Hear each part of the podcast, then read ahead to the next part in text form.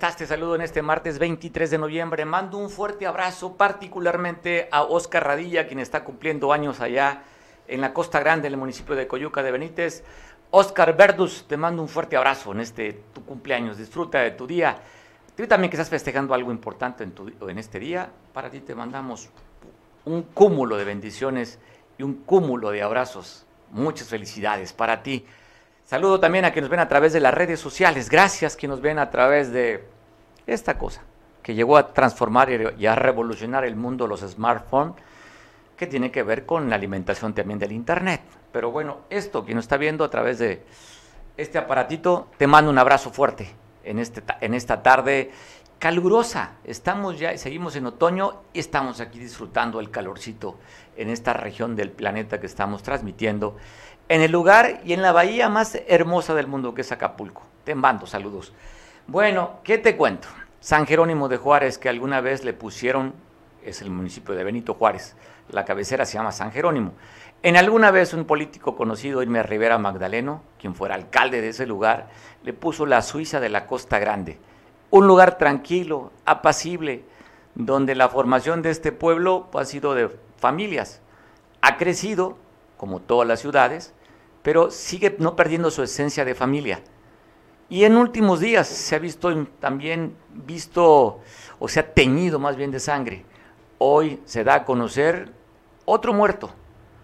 Se hemos documentado, recordará usted, la ejecución de dos, de una pareja, de una pareja que fue allá a la salida hacia Toyac, en la carretera que va al Tomatal, Luego hemos dado cuenta también de varios muertos cerca de la planta del Cerillo hacia la salida Tecpan de Galeana. Ya van varios en tan pocos días. se dio a conocer que muy cerca del Panteón Municipal encontraron el cuerpo de este, este masculino con impactos de bala. Está vestía una playera roja, una bermuda color naranja y unos guaraches, unas chanclas traía. Y esta motocicleta. Ahí fue ejecutado al parecer y dejaron allá abandonado el cuerpo. Ya fue levantado para llevarlo a la funeraria eh, para que funcione allá como seméforo. No tenemos seméforo, pero hay una funeraria que está habilitada como seméforo para llevar, pues hacer la necropsia de ley y continuar con las pesquisas, con las investigaciones. Pero lamentablemente otro muerto más en Benito Juárez. Así está la violencia que al parecer a nivel nacional ya rebasa los 105 mil muertos. ¿eh? histórica las cifras, a pesar que hay cerca de 90 mil elementos del ejército en las calles, a pesar de que se autorizó la Guardia Nacional, que en su mayoría son elementos del ejército y algunos de la Secretaría de Marina y muy poquititos de la Policía Federal. El mayor presupuesto que se tenga en la historia en pago para la defensa y la soberanía y la seguridad interior, rebasado este gobierno federal decían que era más importante la seguridad interior que la seguridad exterior, pero simplemente no han podido, ni los abrazos ni balazos, ni los voy a acusar con su abuelita, ni con su mamá, más, más becarios y no sicarios, no ha respondido el tema de la seguridad. Y un municipio tranquilo también se tiñe de rojo con otro cuerpo más, ejecutado allá en Benito Juárez. Y lo que sí también la autoridad hay que reconocer, ha trabajado. Aquí en Acapulco detuvieron, el día de ayer presentaron a tres personas que iban en un tida color blanco. Esto sucedió en la colonia Las Cruces, en la calle Pedro María Anaya. Vio la autoridad, la Policía Preventiva Municipal, que iba en un operativo con la Secretaría de Marina, a estos sujetos extraños, les hicieron la parada y en lugar de pararse, pues intentaron darse la fuga, los corretearon y es la detención de estos tres personas que responden al nombre de Manuel, Jorge y Víctor. Ahí está lo que llevaban tres fusiles de asalto, dos pistolas y los cargadores y tiros útiles. Eso fue lo que lograron incautarle a estos tres sujetos aquí en Acapulco después de que los vieron sospechosos. Ahí está la fotografía de los elementos de la Marina acompañado por la Policía Municipal y logran la detención de estos sujetos. Así que la autoridad pues, haciendo su chamba, pero pues los resultados ahí están y la opinión la tienes tú. Si han hecho buen o mal papel, pero ahí está. Los datos, los datos, las cifras duras que ahí sí no es de discursos.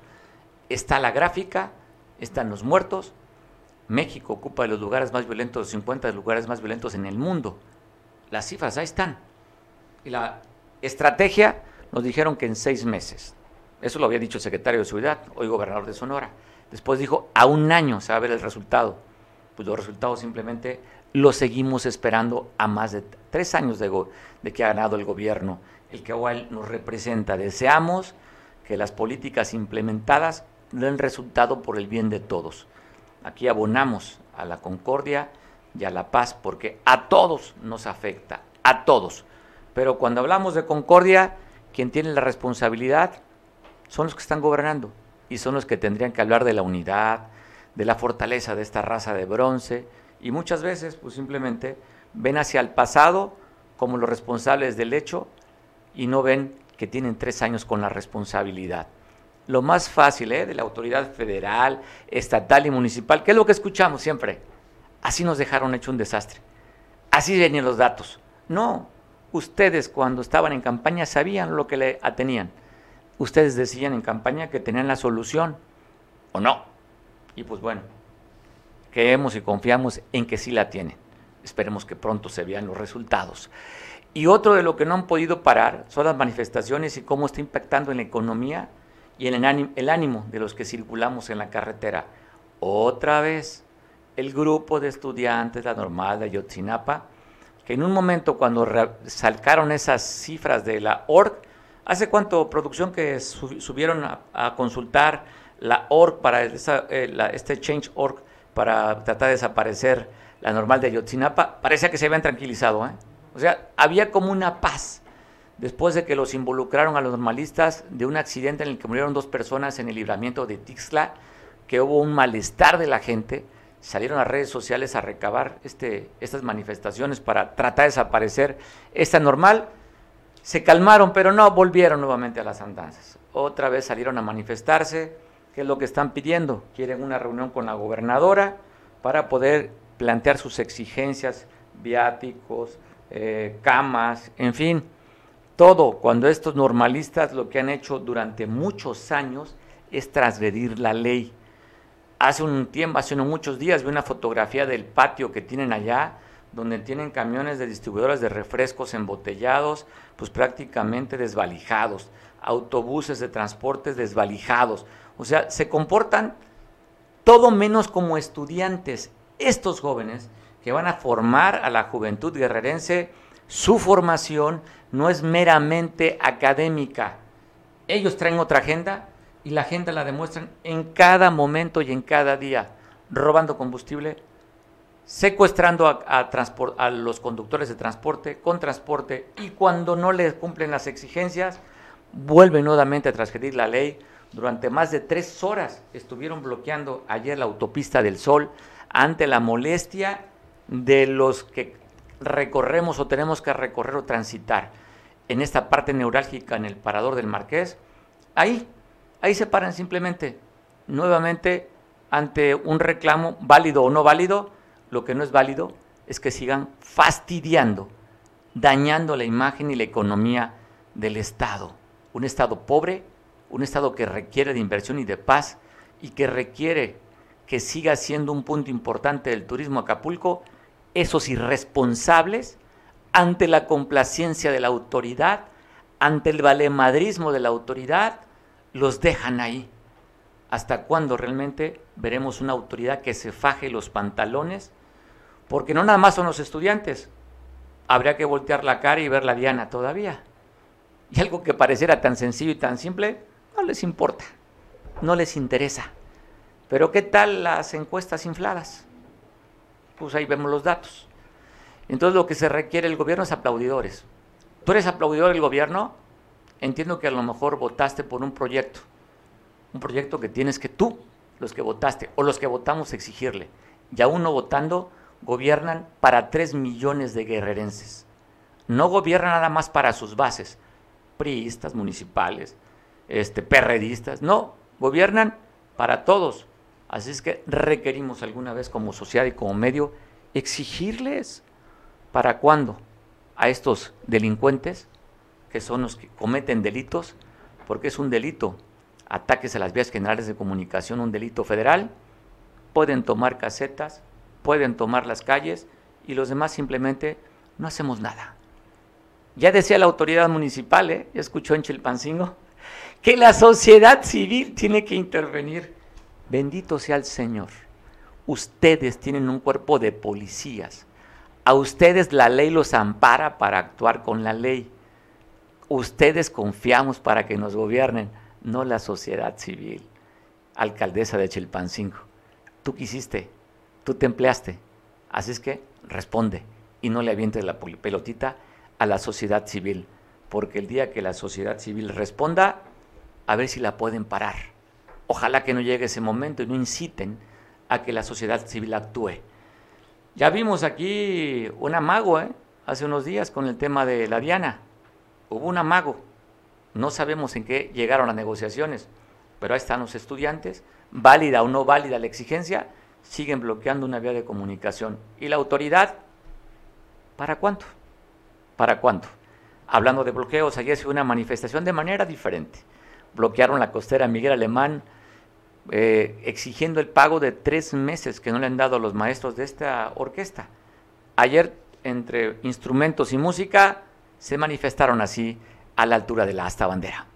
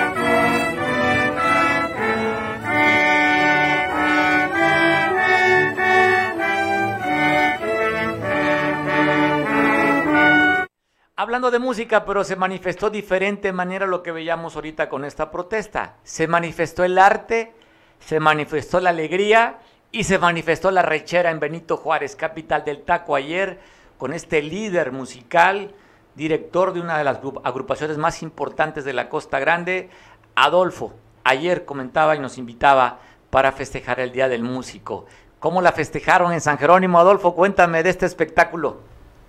Sí, muchas gracias. Este, este pues, la verdad, una excelente respuesta de la gente en, pleno lunes y pues la participación de todas las agrupaciones, los Carquis, los Cumber, de, Asociación Brillantes, el Open con la tradición y la música de aquí de folclórica de nuestro municipio con a través de la Asociación Civil Sanjoneros y al final eh, pues este la música de banda con son de tambora y pues desde luego nosotros el grupo pionero y anfitrión, la super máquina musical. Oye, de, de Oye, estamos viendo imágenes justamente ahorita, Adolfo, aquí en la, en la pantalla. Están tocando ustedes. Ahí está. Ah, no, son, son los carquis. A ver, no alcanzo a identificar aquí. Oye, ya, ya no veo de lejos. Espero que nada más lo que no vea de lejos sea la vista y no otra cosa, pero mi monitor aquí con, ahí estoy viendo aquí que está tocando Quique en este espectáculo. Adolfo, ¿cuánta gente consideran que llegó esta convocatoria? Yo estoy viendo lleno prácticamente el zócalo del pueblo. Sí, pues este, dígame, es difícil hacer una labor de cálculo, este, porque pues había mucha gente a los alrededores, este, pues gente de alguna forma eh, pues, buscando eh, también guardar eh, cierta distancia, ¿no? Y y había gente en todos los, rincones del Zócalo buscando, este, acomodándose, porque pues la plancha del Zócalo pues no fue suficiente, pero pues yo le calculo que más de 2.000 gente. Oye, Adolfo, ¿sería el de mayor con, el de mayor concentración esta esta convocatoria que tuviste en este día del festejo? Esta, edición, es, esta edición es la más concurrida de la historia. Sin duda, sin duda. Además, pues oye, lo que lograste convocar para aquellos que recordamos los ochentas con los Cumbers, hay una parte nostálgica que escuchamos la música y ver nuevamente tocar a los Cumbers, ver a ustedes, ver a, aquí que con los Carquis, pues no hay, oye, ¿cuánto tendría que juntarse o en qué fiesta para poder ver este elenco? Yo creo que no se da más que lo que tú organizaste ayer. En un solo día no, no, es muy complicado que se dé, ¿no? Este, mejor dicho, en el pueblo no se ha dado en ninguna parte del municipio. No, yo creo que en, este pocos lugares, Adolfo, porque además, pues normalmente las agendas de los grupos ustedes siempre tienen chamba. O sea, poderlos juntar, aunque quisieran, no ha sido fácil. Y mira, lograste este este importante evento. Sí, sí, este, solo el, el, antecedente que tuvimos hace tres años, que logramos juntar, este, ayer mencionaba una parte de la lucha social que traemos de en apoyo a los derechos de los músicos, eh, logramos juntar a, a los Carquis, a 185, a la Show, a Coyuca 2000, en el evento que hubo en Coyuca en beneficio de Miguel Benítez Osorio, eh, en paz descanse, Mike, del grupo Mike y su corazón, lo hace recordar. Como no, buen amigo, que por, oye, este, por cierto, sí, sí recuerdo, sí, que falleció, sí, lo recuerdo bastante bien, digo, el apodo que tenía no se me olvida y un tipo generoso que por cierto ayer también él celebraba el Día del Músico y su esposa cumplió la tradición también ayer. Así es, lo cumplieron, lo tuvieron en la esquina musical. Pues bueno, Adolfo, así se lo conoce ahí, en la esquina musical, por donde él vive, ahí en Coyuca. Y este y pues es el antecedente de juntar así.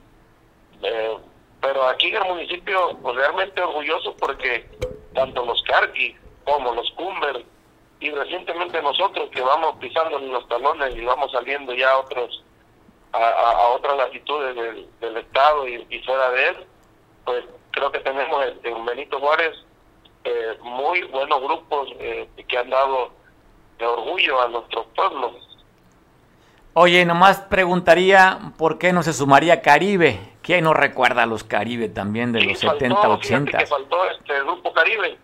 Sin embargo, este eh, pues, lo que pasa es que como hay dos instituciones ya desde el Grupo Caribe, este, pues la verdad ahí eh, no logramos el acuerdo internamente nosotros de a qué, ¿A qué institución de los dos, ¿no? Claro. Este, entonces preferimos, este, porque ya ha participado este, en casi cuatro o cinco ediciones del, de este mismo festival en anteriores años el grupo Caribe que se desprendió del, vamos a decir, del, del, del, de Fausto Flores. De Fausto, exacto. Se, desprendió, este Álvaro Ríos, mejor conocido como La Cucha. La Cucha, exacto. Ajá, y se desprendió y Álvaro Ríos nos acompañó con su grupo, con Grupo Caribe de Álvaro Ríos, como en cuatro o cinco ediciones. Ya Álvaro pues ya no anda con ellos, porque pues ya no puede cantar por su problema de salud, pero el grupo lo traen ahí este el guitarrista que es eh, Alejandro Ramos y Rafael Pino, saxofonista, y la verdad suena muy bien. Y también el, de Fausto tiene el suyo, pues entonces ahí mejor para no meternos en controversia. No los invitaron. Ya, este, este, pues ya eh, cerramos ahí con Cumbers, Carquis y la máquina, ya después se integraron este, eh, los dos grupos, que la banda y el otro grupo de, de Asociación Brillante, que, que venía solicitando la participación desde hace muchos años y y por eso es que le dimos ahí el espacio. Oye, ¿presentaste tu nueva canción? ¿Perdón? ¿Presentaste tu nuevo material, el nuevo, el nuevo sencillo que estás tocando? Este, sí, tocamos el, nuevo sencillo que salió en video este, hace como tres meses. Eh, realmente ese sencillo es del disco anterior que presentamos hace un año, pero pues como fue de 20 temas, fuimos desahogando o hemos ido desahogando poco a poco este tema eh, los, temas punta de lanza y aparte pues un tema ahí de, de Roberto Benester que grabamos hace tres años en el tributo musical a Costa Grande que ha gustado mucho y este, la gente pues nos lo pidió y lo corrió bastante el tema de eso. Este, en la canción que dice eso se llama Traición de Roberto Belester y, y este, pues fue muy emotivo. ¿eh? Oye, estoy viendo que presentaron dos escenarios, ¿verdad? Sí, dos escenarios, dos escenarios. No, pues que... Por primera vez también. Por primera vez, sí. Estoy viendo las imágenes. y gracias a Quique porque él trajo ese escenario. Pues bueno, saber lo que cuesta mover un escenario, lo que hay que pagar a los cargadores, o sea, hacer un espectáculo, pues escuchamos, pero lo que hay atrás de la organización y lo que cuesta no está fácil. Te, felicita, te felicitamos por esta iniciativa y que se repite el próximo año, más grande todavía, Adolfo. Sí, gracias, primero Dios. También hay que resaltar, pues, eh, no, no está de más y voy a aventar un gol, pues la presidenta municipal nos aportó el, otro escenario, el escenario normal, el que siempre se pone este, el lado derecho y, y Quique trajo el escenario donde iba a tocar él y la banda. Entonces, este, pues darle crédito, ¿no? Claro. Y también aprovecho, aprovecho para felicitarte, estaba checando hace rato en, en Facebook, que se nos pasó felicitarte como andábamos bien ocupados con el tema del festival. Este, pues fue tu cumpleaños ayer, pariente. Ayer cumpleaños, fíjate, justamente el día del músico. Oye, ¿qué, oye, ¿qué, día elegí, ¿qué día elegí para nacer, eh? Yo creo que soy bien música, por eso. ¿Qué día elegiste? Este, te felicitamos enormemente. Gracias, Alfo. Te deseamos lo mejor de lo mejor y pues qué mejor que, que el día del músico también se festeje tu cumpleaños y ojalá y tengamos la oportunidad un día de tenerte por acá para hacer un festejo doble. Órale, pues me, late la idea, me late la idea. Oye, la canción, yo me estoy pensando en los Cumbres, la de Puerto de Cádiz. ¿Quién la cantaba? ¿Los Cumbres, no? El Moreno, sí. Ah, bueno, qué rola. los Cumbres, el Puerto de Cádiz. El Puerto de Cádiz, híjole, con el sax, qué, qué, qué, ricura. Te felicito, Puerto Adolfo. De Cádiz. ¿Cómo no? Oye, felicidades, felicidades. Y, pues, y que sigan los éxitos contigo con la super máquina musical. Sí, y, felicitar a todos los músicos el día de ayer. Abrazo fuerte, Adolfo. Sí. Muchas gracias, muchas gracias. Saludos desde la capital del taco. Así como hay la nava de Acapulco, aquí tenemos el Festival del Músico y, próximamente, ya lo anunció Panta, el Festival del Taco. Hay que hacerlo, va. Vámonos allá con Panta, con Mike, en fin, hay mucho que comer de la gastronomía de San Jerónimo. Te mando un abrazo, Adolfo. No sabes qué alegría me da escucharte y trasladar de un momento de, emoción hasta allá, hasta 82 kilómetros donde estamos transmitiendo ahorita. Y que nos ven por televisión allá en San Jerónimo. Abrazo. Abrazo. Pues bueno, estamos platicando con Adolfo. y pues da gusto. Da gusto que gente se organice, sociedad civil organizada, siendo propositivos, buscando un rato de esparcimiento y alegría. Y simplemente por el solo hecho de divertirse. No cobraron, fue nada más un dar y decir, festejamos a la Santa Patrona a través de la música. Saludos para San Jerónimo que están viendo por televisión también allá. Y oiga, pues son las imágenes. Hay una protesta de trabajadores a Daegro. Dicen que corrieron a 104 trabajadores. Te paso la información de esa secretaría a nivel estatal. No, eso no es no diga que está No, bueno, disculpen, no, ya apenas me acaban de decir, permita compañera, asunto arreglado. Ya aclaró la, la, la persona esta. No, no la persona. persona. ¿Cuál su nombre, pues? ¿Cómo se llama? Eva Guadalupe. Ok, disculpe. Soy compañera de ustedes. No, persona, pero no porque no conocía su nombre. ¿Cómo, voy a aprender el nombre de 104 trabajadores? Sí, la otra vez, la, bueno, la, esta persona llamada Guadalupe ya me dijo, y yo aclaro en la prensa, que es algo trivial entonces que yo sí puedo salir adelante. Una de las puertas, este, Correcto. Mire, hablando de manifestaciones, veía usted estas, hablan de 104 trabajadores despedidos, dicen que sin justificación. El día de ayer se manifestaron trabajadores del Instituto Estatal de Cancerología porque habían despedido a 17 trabajadores. Ayer usted escuchaba la entrevista que nos concedió el doctor Medina, que iban con una comisión a ver las autoridades a Chilpancingo para ver la reinstalación de los 17 trabajadores. Agradezco mucho que me tome la llamada el doctor Medina para que nos platique cuál fue el resultado de la reunión de ayer en la capital del estado respecto a este tema. Te saludo, doctor, ¿cómo estás? Muy, buenas tardes, buenas tardes al auditorio. Eh, pues fíjate que te comento, ayer, como tú bien dices, tuvimos una, una reunión de diálogo a, ah, en la Secretaría General de Gobierno y efectivamente llegamos a una a un acuerdo en el cual todos los trabajadores despedidos se iban a reinstalar a partir de este día. O sea, sí cumpli oye, sí cumplieron, se reinstalaron el día de hoy ya. Así es, así es. Se reinstalaron todos los compañeros. La doctora Sandra Fajardo permanece como directora del Instituto de Cancerología y el resto de los eh, puntos del de petitorio se analizarán y se discutirán en meses de trabajo del mismo instituto con las personas eh, indicadas. ¿Te refieres al tema de la proveeduría?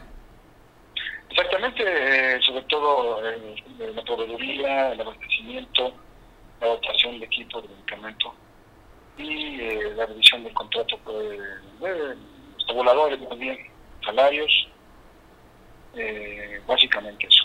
Bueno, entonces fue un logro que consiguieron ustedes como trabajadores y ahora con la autoridad la reinstalación de los 17 trabajadores del Instituto Estatal de Cancerología. Doctor, te agradezco mucho que nos tome la, la, llamada. ¿Algo que quisieras comentar de manera adicional? Sí, claro, un agradecimiento eh, fundamentalmente a la ciudadana gobernadora, a la, maestra Adelín Salgado Pineda. Un agradecimiento también al secretario general de gobierno, el doctor Isabel López Llano, definitivamente también la participación muy intensa de la secretaria de Salud, la doctora Lárez Castro, y también muy especial que llevó también a negociaciones eh, su secretario de Asuntos Políticos de la Secretaría de Gobierno, el licenciado Ludwig Reynoso Núñez, porque sin ellos no hubiera sido posible este, este logro. Pues bueno, te felicito por este logro también y por tu solidaridad con tus compañeros trabajadores. Te mando un abrazo, doctor. Un abrazo igualmente y saludos. Buenas tardes. Saludos, ahí está, lograron. ¿Ya vio? Cuando se organizan, todo se puede. Oye, te comento hablando de salud, el día de ayer, tal como lo comentábamos, era la para los rezagados en 13 municipios. Había dado a conocer la Secretaría de Salud a través del el delegado federal Iván Hernández que estarían vacunando los rezagados. En Acapulco había una sede, y sigue siendo una sede, la, la sede de Jorge Campos, allá en Ciudad Renacimiento, y en Chilpancingo 13 municipios. ¿Qué pasó el día de ayer? Ayer reportábamos largas filas para la vacunación. Chilpancingo, se hablaron de filas de más de un kilómetro de los rezagados. Ayer era de la A a la M. Iban a ser dos días. Hoy sería de la N a la Z. De acuerdo al número de gentes que llegaron rezagados, pues se amplió un día más de acuerdo a este comunicado que está viendo usted en su pantalla o en su smartphone. Ahí tiene usted. Dice que se va a abrir un día para mañana. Se respeta el día de hoy de las letras N a Z y mañana se vuelve a abrir un día que no estaba contemplado. Dice aquí, el miércoles 24 de noviembre vacunaremos quienes no acudieron los días lunes y martes. Hay vacunas para todos. Se les invita a estar atentos a los canales oficiales de comunicación y a acatar las medidas de prevención contra el COVID-19. ¿Por qué hay alerta? Porque hay indicios que nos pueda llegar la cuarta, bueno, ya nos llegó la cuarta, pero ahora falta la cuarta oleada también, que pues, puede llegar del COVID-19. Así es que sí, ampliaron un día más y llegaron más vacunas. Tenemos la imagen de la llegada de más vacunas aquí a Acapulco para que estén tranquilos. Hay suficientes vacunas. Se requiere tener la paciencia por la cantidad de gente que está llegando a los rezagados a vacunarse. Ahí estamos viendo las imágenes de la llegada en avión de más vacunas aquí en, el, en Acapulco. Ahí está viendo usted las imágenes. Tenga la confianza, dice la autoridad federal. Hay suficientes vacunas para los rezagados. Solamente que hay que tener paciencia, pero para todos. Hay para todos, dice, hay para dar y prestar. Así es que dése tranquilo si hay vacunas suficientes. Y hablando de la autoridad, se reunió el Consejo Estatal Territorial, donde estuvo presidido por Evelyn Salgado, la gobernadora del estado, en el que está hablando de dos temas. Uno, dice no va a haber corrupción. Dos, la chamba no es para amiguismos, ni para compadres, ni tampoco para familiares. Esto está anunciando Evelyn Salgado en esta reunión del Consejo Estatal Territorial que se llevó a cabo allá en la capital del estado, en Casa Guerrero, que usted está viendo justamente las imágenes de esta reunión. Y hablaba del tema del COVID-19. Se llevó también a cabo una reunión en Chilpancingo para tocar el tema de cómo, cómo van a estar preparados en caso que llegue a Guerrero la cuarta oleada, una reunión de salud, porque está la alerta a nivel mundial, ya veo cómo está en Alemania, cómo está en Europa pegando esta cuarta oleada, Austria, que está tomando medidas drásticas allá en Europa con el tema de la movilidad y el tema de las vacunas, y aquí en Guerrero también están preparándose en caso de que llegue y no llegue a pegar fuerte. Se espera que, pues, lógicamente, al entrar invierno, pues se vuelvan a recrudecer las enfermedades por las vías respiratorias y pues puede crecer con esta cuarta oleada el COVID-19. Es que hubo reunión, hay preocupación y hay atención y ocupación para que no vuelva a crecer estas cifras. Después usted recordará la tercera oleada, cómo llegó, llegó fuerte. Esperemos que no nos afecte a nivel nacional, a nivel estatal y a nivel municipal el tema del COVID-19. Y lo que está generando muchísimas reacciones, te cuento nada más, son en varios tiempos. Una, un periodista incómodo para este gobierno federal sacó que el 70% de las asignaciones del gobierno federal a través de la Secretaría de la Defensa Nacional habían sido de manera directa, 70%. Y en el evento del 20 de noviembre, allí el secretario de la Defensa, Luis Crescencio Sandoval, que, fue, que recibió una, una medalla a la honestidad, él hablaba de sumarse a la cuarta transformación. ¡Bum! Se prendieron las alertas porque el ejército no puede hacer propaganda, no puede estar algún partido político. Al decir sumarse a la cuarta transformación, está haciendo una propaganda sumarse al gobierno o a, este gobierno de Morena que representa. Entonces ya los críticos pusieron inclusive la ley, tenemos ahí el extracto de la ley de la responsabilidad en el ejército, para ver si la podemos leer.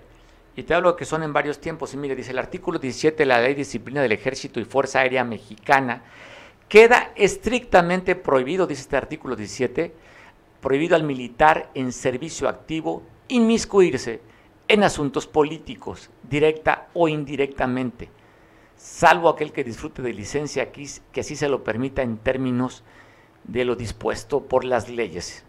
Te hablo nada más lo primero, que es justamente lo que de acuerdo a los críticos fue en este supuesto, este supuesto que dicen que está incumpliendo la ley el secretario de la Defensa Nacional cuando dice que quede estrictamente prohibido al militar en servicio inmiscuirse en asuntos políticos. Y lo refieren por esta convocatoria sumarse a la 4T. Segundo tiempo. Hablo, vuelvo nuevamente a la cronología. Publicación 70% de las obras, que hay corrupción, dice un periodista. Segundo tiempo habla de sumarse a la 4T. Y el tercer tiempo habla de lo que manda el decreto presidencial el presidente Andrés Manuel respecto a las obras de infraestructura, telecomunicaciones, vías aéreas, vías férreas también, y con esto se habla que estaría blindando las obras, las tres obras de importancia del gobierno federal. Pues dicen sus detractores, para que no se investiguen eso el tema de la corrupción. Así está. Ya dicen los detractores que amor con amor se paga y que el presidente le estaría pagando con amor las declaraciones de Luis Crescencio Sandoval. ¿Tenemos el decreto también? ¿Tenemos el pronunciamiento del, secretario de Defensa? Sí, bueno, ¿qué fue lo que dijo el pasado 20 de noviembre? Que ha generado, también generó muchas reacciones y por eso usted le estaba publicando lo que dice esta ley del servicio militar. Eso sí lo dijo el secretario de la Defensa. Señor presidente, el próximo primero de diciembre se cumplirán tres años de, que inició su gestión al frente del Poder Ejecutivo. En estos tres años, usted ha depositado su confianza en las Fuerzas Armadas y en la Guardia Nacional para la seguridad, el progreso de México y el bienestar del pueblo. Para nosotros es un timbre de orgullo poder contribuir a la transformación que se está viviendo las bases están sentadas y se avanza con paso firme en el proyecto de nación que usted ha impulsado desde el inicio de su gobierno. En este sentido, las Fuerzas Armadas y la Guardia Nacional vemos en la transformación que actualmente vive nuestro país el mismo propósito de las tres primeras transformaciones, el bien de la patria. Se enfoca en desterrar la corrupción, procurar el bienestar del pueblo, el progreso con justicia, la igualdad, el crecimiento económico, educación, salud y seguridad, entre otros rubros. Como mexicanos, es necesario estar unidos en el proyecto de nación que está en marcha. Señor presidente, el próximo primero de diciembre se cumplirán tres años de... Pues bueno, hoy aparece en el diario oficial de la Federación el decreto presidencial para blindar los temas prioritarios. El presidente de la República dice que lo está haciendo para que no haya contratiempos ya que por hacer el tren Maya en algunos de los tramos se ampararon y entraron en amparo y tuvieron que detenerse los avances de la, de la obra. Pero pues me interesaría saber la opinión de alguien que sigue muy puntualmente estos eventos y también tiene mucho tema y conoce bastante bien el tema del ejército. Agradezco mucho a Enrique Castillo. ¿Cómo estás, Enrique? ¿Cómo ves estos comentarios? Dicen que amor con amor se paga y le estarían pagando con amor ese decreto al presidente al ejército mexicano. Eh, sí, Mario, gracias. Es muy complejo, es muy complejo. Fíjate que eh, la primera plana, la principal del financiero, eh, dice a seis columnas, ya casi ningún periódico escribe a ocho columnas su nota principal, dice que el tema del decreto es por un asunto de seguridad nacional y por eso blinda de esa manera sus proyectos. Yo veo muy difícil que sea un tema de seguridad nacional porque aquí no se están ni violando la soberanía, ni el territorio, ni la independencia, tal vez sí la gobernabilidad, pero yo lo veo muy avanzado en el tema de querer involucrar a la seguridad nacional en el decreto este que habría que estudiar con algún constitucionalista si realmente eh, puede, puede o no puede hacerlo el presidente. O sea, es un decreto al fin. Entonces no sé si existe alguna contraparte que vaya a establecer una demanda para preguntarse si el blindaje es correcto o no. Ahora, si la idea es agilizar los trabajos, pues voy de acuerdo, porque son trabajos que van en el proyecto político de, de Andrés Manuel. O sea, ahí se podría entender que busca él que no tenga ningún, ninguna, ninguna adversidad, digamos, en, en su proyecto. Y a, eso le sumamos el tema de, de, que en el 20 de noviembre el comandante supremo de las Fuerzas Armadas eh, le da sendas eh, reconocimientos, medallas a sus jefes militares, al secretario de Marina y al secretario de la Defensa. Ahí, como bien decías tú, ¿cuál es la intención de, de darles esos, esos reconocimientos de afecto, no? Eh, y después lo sumamos a un discurso que caló en la parte más honda del adversario político en el sentido de, de, de, hablar de transformación, de lealtad, de fidelidad, cuando la misión de un ejército es ser institucional y apegado a la constitución, a las, vamos a llamarle a las instituciones de la república, de la república más que nada, ¿no? Porque ya ves que al presidente no le gusta mucho el término instituciones, ¿no? Alguna vez dijo al diablo con sus instituciones, ¿no? Entonces, merecen, son como tres o cuatro temas eh, que nos dio ayer el presidente, muy, muy intensos. Eh, el general secretario, pues, no es un eh, político en el sentido de, ser hombre de discurso ni de posiciones ideológicas. Sin embargo, al parecer ayer las circunstancias le pidieron al al secretario expresara su opinión en torno a, a, la posición que está tomando eh, el, la República Mexicana. Hay que, la palabra República debemos de repetirla mucho porque es por lo que se ha luchado desde hace siglos ya, ¿no? Entonces, desde la formación del país, la búsqueda fue una república. Cuando se intentó hacer imperio o un asunto central, hubo posiciones incluso armadas, ¿no? Incluso hasta intervenciones eh, extranjeras, ¿no? Entonces sí, sí tenemos que buscar la forma de volver a, la idea de, ser republicanos, querido Mario. Y vaya que Guerrero ha peleado por eso, ¿eh? Entonces sería interesante ver qué es lo que sigue con, todo esto, ¿no? Oye, y lo que pasa es que también se recuerda cuando hizo los segundos el segundo piso en Ciudad de México, creó un fideicomiso que manejó Claudia Sheinbaum, que era secretaria de Ecología, si mal no recuerdo, en, ese, en el gobierno de Andrés Manuel, siendo jefe de gobierno, y mandó simplemente a 10 años a blindar que no podían dar información. Entonces viene a la memoria, a ver, si son tan transparentes, ya vimos que en el pasado Andrés Manuel pues blindó los segundos pisos con el constructor muy amigo que por cierto no se menciona a, a Riobó y ahorita pues este tema este tema viene nuevamente a la memoria a recordar lo que sucedió siendo jefe de gobierno. Sí, sí, sí, hay muchas, muchas eh, triquiñuelas políticas y no nada más de, de, este momento, siempre ha habido eh, eh, como ciertos blindajes, llaman ahora, en la información. Entonces, yo insisto en que ya, ya son otros tiempos, ya las cosas se saben en el, en el corto plazo y, y hay muchas, muchas cosas que están por salir e incluso, aunque no tenga que ver, pero ya también la lucha de fuerzas dentro de Morena también podría implicar que, se están entre ellos eh, mostrando la ropa interior, ¿no? O sea, no faltará por ahí que diga algún, algún secreto que rompa el orden político, ¿no? Entonces, ese blindaje aparentemente podría ser, y aparte porque no le muy bien con sus trabajos eh, eh, políticos, se los han echado abajo al gobierno actual, entonces yo creo que ahí el presidente, no sé asesorado por quién, eh, decide hacer este tipo de, ejercicio cuasi legal, ¿no? Entonces sí, sí hay mucho ruido. Eh, ese ruido, más el ruido que te decía yo del discurso de, de Crescencio, de Luis Crescencio, sí está teniendo ocupados a todos los especialistas en tema de la de la seguridad nacional, este, Mario. Sí, bueno, es un tema, es un tema que está pues para análisis. Enrique, te mando un abrazo, gracias por la oportunidad de platicar contigo como siempre. No, no, no. Que nos ilumines y nos ilustres con tus conocimientos. No, al contrario, gracias por darme el espacio ahí a, a, ahí a Costa. Un saludo a la gente de la Costa Grande y como siempre, mis felicitaciones. Gracias, Enrique Castillo. Y, mire, vuelve nuevamente a salir el tema. Hoy decía Lili Tellas a través de, las redes sociales que van a pedir la comparecencia de Luis Crescencio Sandoval, secretario de la Defensa, a la máxima, a la Cámara Alta los quieren citar al, Senado.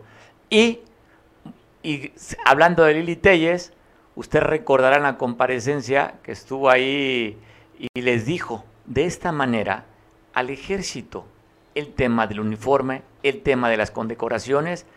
Así dijo Lili Telles, enfrente estaba el secretario, estaba el, el de la Guardia Nacional, general Bucio, estaba, creo que estaba todavía el de la UIF, Santiago Nieto, frente de, de ella, y atrás estaba el secretario de Marina y el secretario de la Defensa.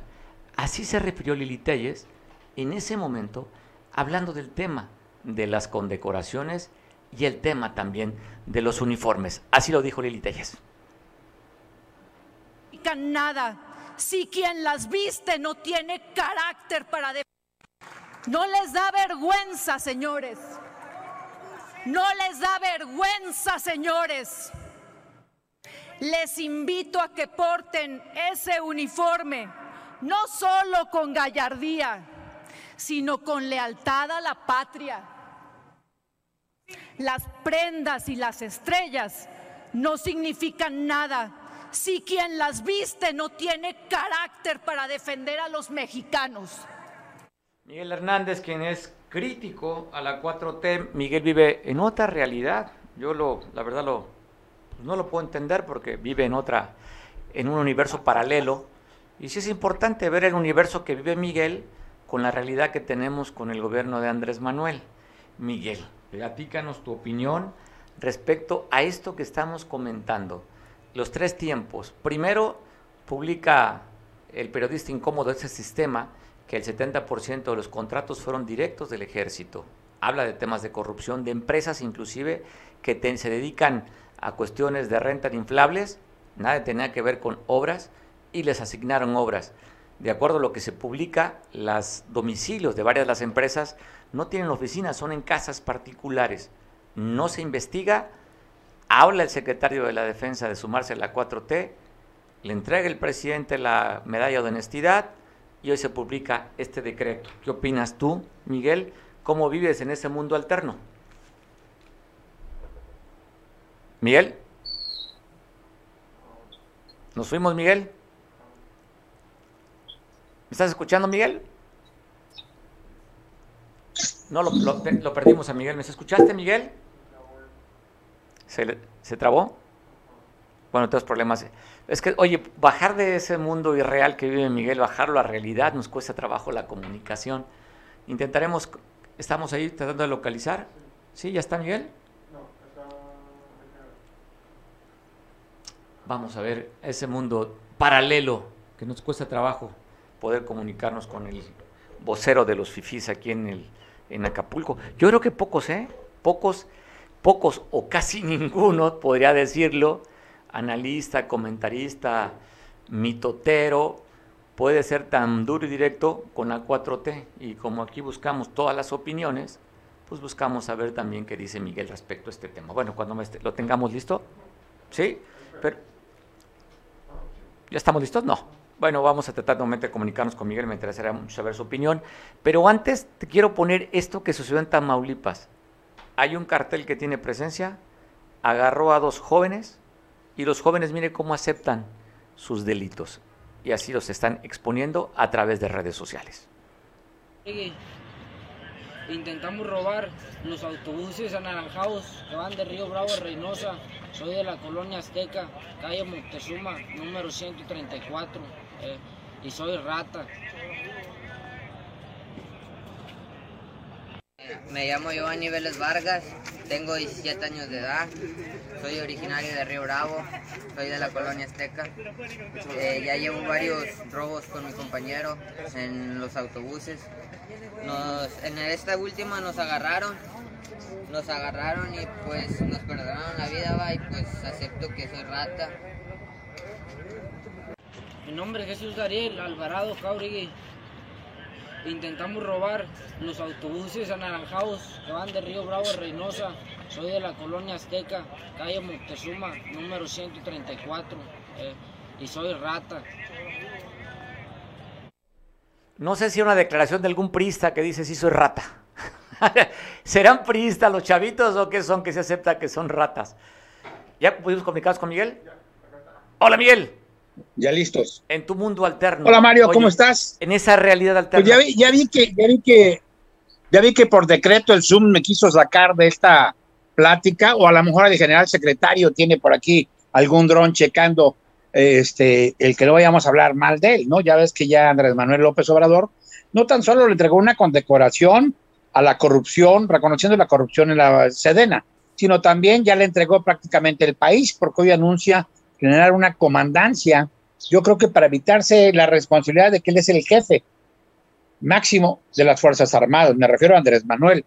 Muy lamentable, es un hecho muy lamentable, es una lástima que estén corrompiendo de esa manera el ejército, pero es una lástima que estén vendiendo la dignidad de los soldados, los soldados esos que Andrés Manuel dice que son pueblo. Pero ya veremos. Obviamente no hay nadie que haya refutado hasta ahorita lo que tú mencionabas, ¿no? Del reportaje de la corrupción, ya no presunta, sino de la corrupción existente en todos los contratos vía directa que hace este, la CDN, concretamente la responsabilidad del general secretario Luis Crescencio. Entonces, aquí es muy lamentable esto que está pasando. Ha pasado en otros países bananeros, no nada más en Latinoamérica, sino en África, y en algunas otras partes de Asia. y lo vemos inclusive en China y en Corea, ¿no? Venezuela. Venezuela, por te digo, lo hemos visto. Pero aquí es muy grave esa situación. Y otra cosa muy grave es que por decreto, aunque ya está reculando Andrés Manuel en estos momentos, por decreto se instaure la corrupción vía la opacidad. Los mexicanos tenemos derecho a saber a dónde va el dinero que nosotros generamos, ¿eh? No es un dinero que esté sacando de su cartera con 200 pesos Andrés Manuel. Es un dinero de los impuestos, de todo y lo que genera el país. Y hay que preocuparse más porque ya Estados Unidos y China van a tratar de sacar su exceso de, de reservas petroleras para bajar el petróleo. ¿Qué va a pasar en México si ya la inflación está muy alta y Andrés Manuel está apostando todo al petróleo? Si Andrés Manuel está apostando al petróleo y a las energías no renovable, la energía sucia que le llaman. Ya ves que otro de sus consentidos, Manuel Bartlett, que también es ejemplo de la corrupción priista y la corrupción actual de la 4T, pues obviamente qué va a pasar con eso. Hay que preocuparse porque entonces puede que no nos vaya a ir nada bien oye, Miguel, México. Pero en el decreto... oye, Miguel, espérame, tomando, el, tomando el tema del el barril, a ver, se habla que es una medida que pone Estados Unidos porque el día que mayor movilidad tienen en autos y en avión es el Día de Acción de Gracias. Entonces lo que están haciendo, 50 millones de barriles los van a poner para tratar de bajar el precio del petróleo, que está como en 70 dólares, creo que la mezcla mexicana de, petróleo, ¿no? De, sí, sí, aquí el problema, es, se habla de una medida, problema, Mario. habla de una medida para que el Día de Acción de Gracias no salga tan caro, porque Joe Biden no trae muy buena popularidad en Estados Unidos. Pero va a tener una repercusión días después, y sobre todo a México. Y si les funciona, Mario, si les funciona, Estados Unidos y China son de los países que dicen que tienen la mayor cantidad de reservas del mundo, inclusive que superaría los últimos descubrimientos de yacimientos, como el de la empresa rusa que acaba de anunciar un descubrimiento en el Golfo de México. Aquí la situación es que es una medida no de un día, tiene que ser cuando menos de tres, cuatro uno o dos días previos y unos días, dos días después, porque la movilidad empieza desde antes y obviamente termina dos, tres días después. Aquí habrá que ver en un momento dado qué impacta. Hay que recordar, hoy platicaba yo con una gente en el mercado de Cacos y me decía, desgraciadamente confiamos en alguien que no debimos haber confiado. Dice, a mí me dio gusto cuando en la pandemia bajó la gasolina, creo que como a 15, pero ahorita está a veintitantos, ya no me da para poder transportar mi mercancía. Y le dije, a ver, bajó la gasolina porque había bajado el consumo de gasolina. Esta es la antítesis ahorita de lo que va a pasar en Estados Unidos y en China, porque además son los dos países, no nada más Estados Unidos. Si les da resultado, ellos pueden ir soltando para ellos tener el control del precio del hidrocarburo. El control del precio del hidrocarburo, el que menos le conviene es a México y a Venezuela, obviamente, que Venezuela pues, lo ha utilizado como moneda de cambio para seguir instaurando la dictadura y comprando oro y luego sacando. Para eso dicen los fifís de allá de Venezuela, ¿no? Pero aquí lo grave, Mario, lo que hay que subrayar es el reconocer la impunidad vía la opacidad vía decreto. Ya hace rato dijo que no es un decreto, que no es un reglamento para dar facilidades a todas las empresas, que no entren en la cuestión de la burocracia y que les den chance de poder corregir algunas cosas y presentar en tiempo y forma o con calma los documentos habidos y por haber. Y además dice por ahí que es también para respetar la cuestión ecológica, la cuestión del medio ambiente y del clima, de la cuestión climática. Bueno, habrá que esperar. Por lo pronto, no es una buena señal. Yo diría que al final de cuentas podemos recibir en dos frases esta política equivocada. La primera con el ejército quiere decir que en el caso del ejército lo corrompió comprándolo y en el caso del INE lo está obviamente difamando. O sea, el plata o plomo que había antes y los caídos de 50 mil pesos, ahora es difamación y corrupción, por un lado. Y por otro lado es simple y sencillamente, al final de cuentas, Andrés Manuel va a decir, yo solo sé que no sé nada. Al final, ahí les va a dejar. Esperemos que la Suprema Corte de Justicia de la Nación tome porque es anticonstitucional y ese es el debate que traen ahorita los abogados constitucionalistas. Esa medida es anticonstitucional, es total opacidad. Y por otro lado, también hay una buena noticia y hay que ver qué pasó ahí, qué repercusión. Ya retiraron del Senado la petición para hacer al exsecretario de Hacienda, a este Herrera, hacerlo presidente del Banco de México. Gobernador. Sería que Arturo Herrera no se... oye, el cargo es gobernador del Banco de México. Perdón, presidente. Bueno, perdón, pero tienes razón, hay un solo presidente en México. Hay un solo Estado en México. Perdón, el todólogo, tu ídolo, tu Mesías, casi casi tu cañita y tu Santa Claus. Andrés Manuel López salve Andrés Manuel. Perdón. Oye, Oye, hablabas tú de que yo vivo en un universo alterno y pues yo creo que los guerrerenses estamos a punto de entrar en Disneylandia contra lo que decía eh, René Juárez Cineros en paz descanse, que Guerrero en Disneylandia. Estamos a punto de estar en Disneylandia porque aquí todo es ilusión, todo es fantasía, no pasa nada.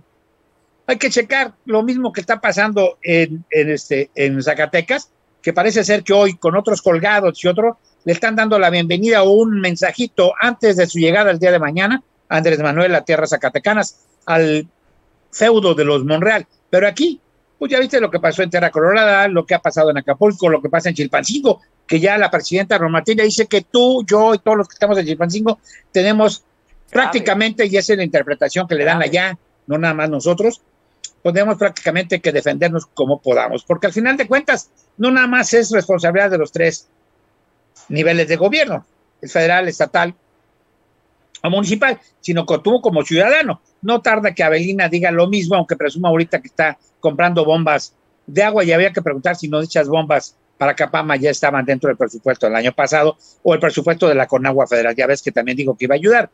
Pero aquí lo, lo interesante es que en el Estado también es fantasía. También es fantasía porque simple y sencillamente no pasa nada.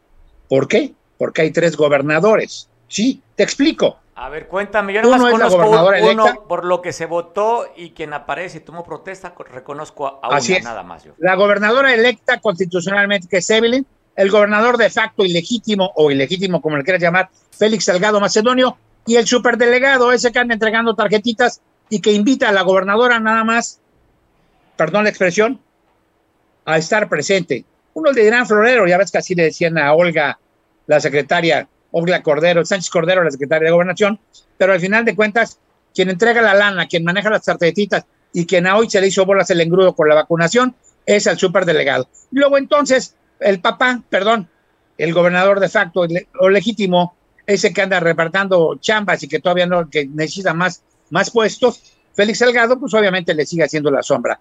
Por eso estamos entrando a Disneylandia, a la ilusión, a la fantasía, pobre Guerrero, pobre México, bien lo decía Héctor Astudillo, Dios bendiga a Guerrero. Y ahora podemos decir, Dios bendiga a México, porque a lo mejor hasta por decreto nos desaparece en esa creencia. No, bueno, Miguel, me parece interesante. Mira, quiero más comentarte que yo fui al mercado central y vi una gente que dice que está feliz que esté gobernando Andrés Manuel, ¿eh? Así como el que tú contraste allá en el Icacos que dice que, que la gasolina, yo en el mercado central que fui hoy me dijeron, feliz estamos que gobierne Andrés Manuel. Espérame, eso, eso me dijeron, ¿no? Y la otra, pues yo entiendo la yo espero, yo espero que el superdelegado ya tenga tu tarjetita del bienestar, porque ese equilibrio entre mercados estuvo genial. Sí, estuvo fabuloso. hombre, sálvese a la patria. Eso me dijo la señora que estaba feliz, ¿eh? que estaba cobrando Andrés Manuel que hoy como nunca se atiende a los pobres, que le va muy bien, que le incrementaron su pensión universal y que también su hijo o su nieto estaban recibiendo la de jóvenes construyendo el futuro. claro, su marido, o sea, estaban muy contentos que en casa reciben cinco apoyos, entonces ellos están felices. Es algo muy grave para la democracia y para las libertades en México, porque están comprando con una tarjetita, están comprando preelectoralmente votos y la dignidad de muchos mexicanos, aprovechándose de la necesidad que tienen. Pero si auditamos esos programas de las tarjetitas, veríamos que solo un porcentaje mínimo de mexicanos realmente lo necesitan. Otro porcentaje aprovecha el camino. Ya lo vimos inclusive con los programas anteriores del PAN, del PRI, del PRD, donde narcotraficantes salían beneficiados con los apoyos gubernamentales. Pero yo creo que más del 50% en tarjetitas y en esa lana que dicen que son miles de millones de, pesos que benefician a millones de mexicanos, yo creo que se están quedando en las bolsas de Morena y en las bolsas de los hijos o de los familiares de Andrés Manuel López Obrador. Esa es mi impresión. A ¿eh? ver, no, a ver, pues es que es fácil nada más aventar la piedra si no se tienen datos. Pues yo también puedo decir muchas cosas. Pero ah, bueno. Tú tienes pues, alguna pues, información, a ver, pues, de una vez el decreto de la opacidad ahí va a estar también para las cuestiones del bienestar, que ya también está hecho y está cubierto. Acuérdate que desde hace tres años que entró, lo primero que hizo fue empezar, por razones de seguridad nacional, a empezar a dar opacidad de a cinco, seis años, diez años, todo eso, y ahora una opacidad total. O sea, sí soy corrupto, pero yo solo sé que no sé nada. Ahí te la dejo, nada más. y obviamente, Miguel, bienvenido al Dindelandia mexicano. Ver, Miguel, eh, reconozco pues en esa vida alternativa que tienes tú en ese mundo virtual. Eh, hoy ayer publicaba, ayer publicaba, hoy sacaban la publicación del, del, secretario de Protección Civil en el Estado que encontraron en la Secretaría de Protección Civil del gobierno que acaba de terminar 150 aviadores. Dato. Así es que bueno, Vamos a ver qué termina todo esto. Miguel, te agradezco mucho. Ya son las 4, 3 pues de la tarde, lo cual te valoro. Aprovecho a todos. La hora de comida. Voy a hacer otro sondeo. Mañana voy al mercado de la Progreso a ver qué opinan de este gobierno y mañana te platicaré. Ok. Te mando abrazo. No voy allá por la Coloso. te mando fuerte Saludos, bendiciones. Buen provecho a todos. Abrazo. Pues bueno, me despido. Nos vemos mañana en punto de las 2. Perdón el horario. Yo tengo aquí un. Mi monitor me está marcando que son las 4 de la tarde. Seguimos todavía con el horario anterior. Es que luego me confundo. Los invito a que mañana nos veamos, digo a las 3, no, Mañana, 2 de la tarde, nos vemos para platicar tú y yo. A ver, ¿qué mitote mañana te cuento? A ver qué chisme por ahí sacamos. Y si no hay chisme, pues lo inventamos. La cosa es que tú y yo podamos dialogar y platicar, estar una hora, te informes, tengas una opinión diferente. Y lo que más me importa es, primeramente, que tú, si me opinas o, o quieres compartir algo, estamos al pendiente para tú y yo poder conversar. Pasa una buena tarde, come rico y todo lo que tú hagas, hazlo rico. Te veo mañana a las 2.